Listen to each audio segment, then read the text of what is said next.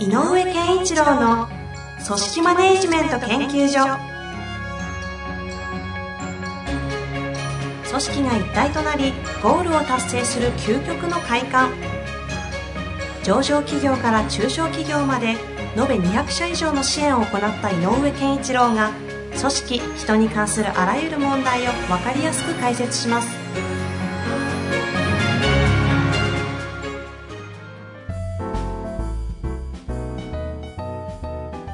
こんにちは、遠藤和樹です。井上健一郎の組織マネジメント研究所。井上先生、本日もよろしくお願いいたします。よろしくお願いします。なんかまた、また雪っぽいですね。今日ね、うんなんか今、16時45分という夕方の時間ですが、夜降るらしいですね。来るらしいですもんね。また嫌だな、みたいな。いや、本当ですよね。前回大丈夫だったんですか？いや、だから帰るの大変だったんですよ。その時はどちらにいらっしゃったんですか？えーっと、都内に都内。都内で。で、私のね、あの、帰る線、沿線が意外と雪に弱い線なので、ダメ軸だったんですね。ホームに上がれないっていう。ええ帰れたんですか？帰りだけど、ちょっと、あの、もう、スッともう他のルートに、あの、変更して。へえ、大変でした。はい。さあ、というわけで、今日もご質問来ておりますので、はい早速いきたいと思います。えーこの方、商社、従業員人数が35名。はい。えー多分ですね、経営者の方ですね。はい。ご質問いただいております。えー管理部門のエース、かっこ32歳。はい。仕事は人一倍できて、容量も良い。はい。ただ、自己愛が強く、損得で動く。うん。中途採用32歳。はい。仕事ができて頭も良い、高学歴。はい。幹部受けも良いが、少々口が悪く短気。どちらも自分の後継としてマネジメントすれば良いのでしょうかなるほどね。どちらもね。どちらを、あ、そうですね、どちらを自分の後継としてマネジメントすれば良いのでしょうかと。あの、えーっと、右腕を選ぶ時の回でちょっと話してたことを、もうはいはい一度少しおさらいした方がいいかもしれないなって気がしますね。いいですね。うん、で、えーっと、まあ、右腕と後継者とちょっと違うんだけど、でも、お共通するのは、経営者としての後継者っていうことで言うと、はい。現場の仕事がよくできますよっていうところはもうちょっと注意してみなきゃまずいけないかなと。ほうほう。うん、で、えっ、とね、えっ、と、作業レベルのテキパキとしてるものを仕事がよくできてるって見えちゃう場合がある。ああ、はいはい。うんうん。うん、で、まあ作業って言うと失礼かもしれないんだけど、ええあのレベルが低く見えちゃうかもしれないけど、でも問題解決ぐらいの難易度以外は一つ大きく作業だと。つまりこう経験を積めば、えー手順も分かり、容量によってどんどんどんどん質が向上するような、あ質っていうかあの効率が良くなるもの。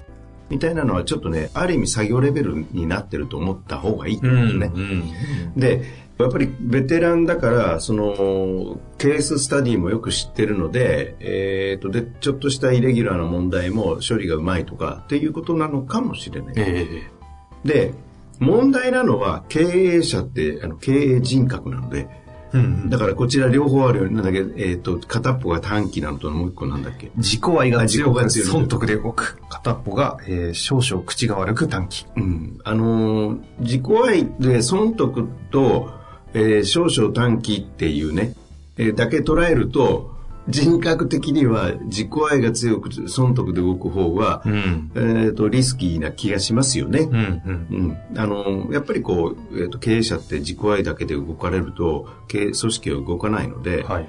やっぱりこう、不安だねとなるんだけれども、うん。えー、ともし仕事の出来が、えーさっき言ったようにそっちの管理部門で、えー、と管理部門だからまあいろいろなこともあると思うんですけどねあの仕事がよくできるよという人が問題解決型の動きが素晴らしいんだとしたらあのやっぱりその力量はなかなか、えー、と見つからないので、うん。えー、と難しいあの捨てがたい魅力だと思いますよね。うん、ただ、さっき言った経営人格が大事なので、自己愛が強すぎる人で、自己愛、自分目的で経営されたら困るから、なんですよね。ただ、もう一回言うと、問題解決力が強ければ、えっ、と、自己愛に見えるかもしれないけど、立場が自分が納得して、その立場になったら、自分で変えられるかもしれない。ここはその問題解決力とうん。経営人格。うん。まあ当然両方携わってるのがね、もちろんいいんでしょうけど、逆にどっちかが欠如してるんであれば、右腕としては良くないぐらいのか、どうなんですか、このあたりは？うん、僕はね、やっぱりね、えっ、ー、と、30人って言ったっけ ?50 人か。35人ですね。で、はい、多分これから大きくなっていくとすると、うんうん、やっぱり5、60人超えて100人とかって向かってったら、経営者は思考力を持ってないと難しくなる。うん、だから、えっ、ー、と、あえて、えっ、ー、と、鍛えるならば、問題解決力を鍛えようというよりは、人格の方が鍛えられるかもしれない。ほうほうほう。うん、つまり、本人が経営の方に入っていこうという意思があれば、ダメ出しできるから。人格はある程度、環境で育てられる可能性があるえっと、本人がその経営っていう場所に行くつもりがあれば。えー、えーただ、その問題解決の方は若干こう資質っぽい要素があるのでって感じですか、う。ん、それはね、前前から言っている資質っぽいところがあるということで、はい。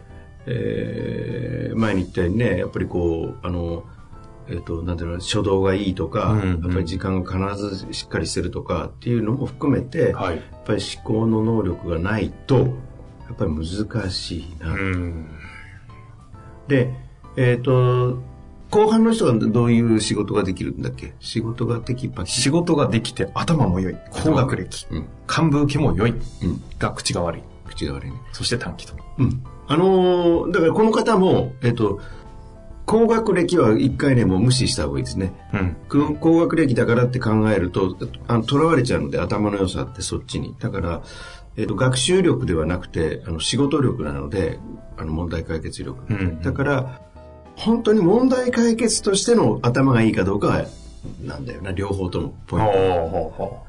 うん。だからやっぱり。この感じですと、仕事ができて頭も良い、高学歴。仕事が人一倍できて容量も良い。そうですね。ちょっとここだけですと、作業ができるのか、問題解決力が高いのか、ちょっと読み取れないとかあります、ね、そうで、前半さんの方の容量がいいっていう言葉が出てること自体が、えっ、ー、と、なんかこう、整理、整理能力が高いっていうことによって、仕事がよくできてるように見える可能性はあるね。うん。若干作業が、作業の方が優れてるって感じでちょっとしますよね。で、で、なおかつ、もし自己愛が強かったら、はいこの方ではないよね。ああ、なるほどですね。まあ、管理部門のエースとなりますがね。だから管理部門だからって、えっ、ー、と、なんかこう、定型的なことばっかりやってるとも限らないと思うので、管理部門として、だからやっぱりね、問題を、解決型の課題をもう振っちゃうしかないね。そうですよね。うん、例えば、ちょっと具体的に言うと、どんな感じですかね管理部門 A32 歳に振ってみる、ちょっとこう、やっぱり、人材育成における、えー、会社の仕組み作りをやれとか、はいはいはい。えー、うん、とか、えっ、ー、と、採用戦略を変えろとか、うんうん、こういう人材が欲しいので、そういう採用戦略を立てろとか、うんうん、そういうもうね、ざっくりとしたテーマを投げかけた方がいいかもしれない。なるほどです、ね、まあ、あの、お金の財務面のね、課題もあるようであって、それもになってるんだとしたら、もう、変な話、あの、調達のアイディアを考えるぐらいまでやってもいいかもしれない。はいはいはい。まあそうやってちょっとこの方たちの、いわゆるその、あ、なんだし、えー、問題解決力を測ってみると、いうのがちょっと先に必要そうですかね。そう、一番先に重要かなと思うんですね。後継者となればね。うん、ちなみにここにおけるその経営人格というのはどういったものを今、まあ、前にも言ったけど、基本はやっぱり向き合い力なんですけど、うんうん、よく言う。で、はい、やっぱり経営人格ってね、何かっていうと、やっぱり、あの、人に指を向けないってやつなんね。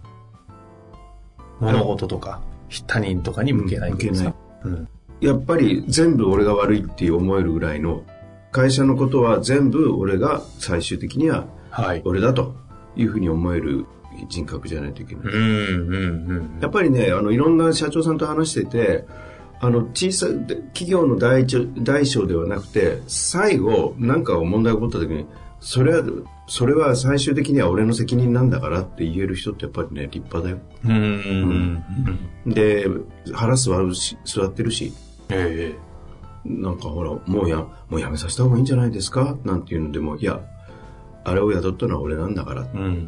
本人が辞めると言わない限りは俺は雇うと。雇い続けると。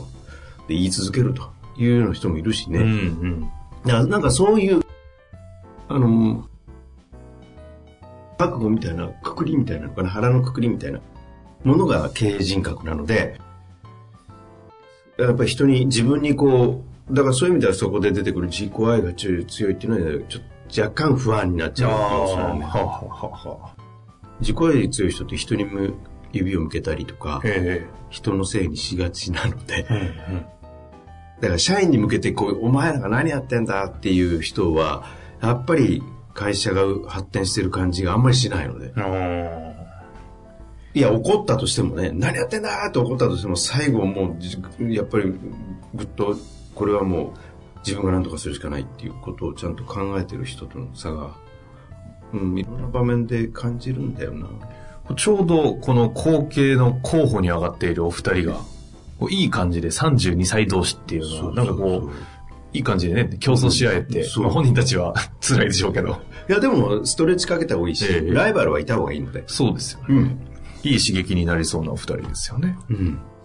まあだからこはの社長さん自身が、えっ、と、どんな方なのかちょっとわからないので、うんで、どんな風な会社を作りたいと思ってるのか、まあ商社ということだから、えっ、と、どんな風に発展させていくつもりなのかっていうのが、ちょっと見えないんでね、えっ、と、そこも合わせないと、どちらが適任なのかっていうのは言い切れないですけども、はい。でも、その、二人の描写の仕方だけで言うと、だけで言うと、今言ったような問題解決力案と人格みたいなんで言うと、前者後者で言うと若干後者っぽい気はするんだあけど、うん。だけど、やっぱりでも一概には言えないから、ーまあそうですね、この情報だけですとね、あんまりね、今の井上先生の、それが答えだって思っちゃうのもね、そうそう。着地はちょっと早いと思いますけど。だから、かもしれないけど、うんでも、仕事力というものは見極めるのはそっちですよと。ああ、はいはい。なるほどですね。現場の作業のてあの処理能力じゃないですよっていう話なんでちなみにその上で、まあ、仮にどちらかがこっちかなというのが見えてきた中で、ええ。その後継としての、後継としてマネジメントをすれば良いでしょうかといい。うふうに書かれてますけど、なんですかね、この後継として、要は右腕としてマネジメントしていくっていう、こう、ちょっとここが、うん。この日本語を私は捉えきれないんですけど、このあたりはどう要するに、まあ、要はどうやって育成していったらいいでしょうかでしょうね。うんうんだから、えっ、と、必ず、えー経営的に考えなきゃいけないことは、同時に本人からまず意見を言わせるような、えー投げかけ、問いかけはし続けなきゃいけないだろうし、えーある案件は任せて責任を取らせなきゃいけないかもしれない。うん。あうん責任を持たせる、取らせるというか持たせなきゃいけない。あ。うん。うん。で、まさに今35人だとすると、はい。えっ、と、何か新規案件やろうとかね、何かのプロジェクトとか、これはとにかくあなたが、えー一番上でえー完結しなさいというものを渡す。で、その進捗はずっと見てなきゃいけないと思うけど、うん。うん。うん、ほっちゃいけない。ほったらかしちゃいけないけど、放任はいけないと思いますけどね。でも、任せて、えっ、と、口は出さないけど、ちゃんと進捗管理を一緒に確認しながら行く。っていうことはやんないといけないかな。なんかそれぞれ同じぐらいのレベル感でね、そういった問題解決型の課題をボンと渡して、そう、渡すといいと思う。面白そうですよね。だから、絶対問題解決なんだよ。そこがポイントですね。あの、149回でですね、はい右腕になる人の見極め方をっていうテーマでやっておりますので、はいこちらの方とも合わせて聞いていただけると、そうですねより理解が深まるのではないかなとはい思っております。はいというわけで、本日もありがとうございました。ありがとうございました。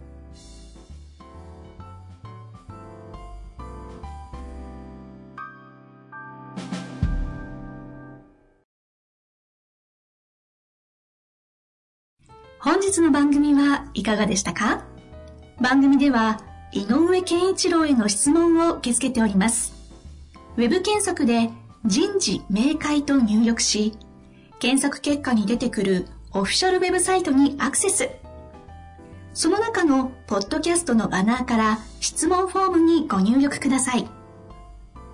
また、オフィシャルウェブサイトでは無料メルマガや無料動画も配信中です。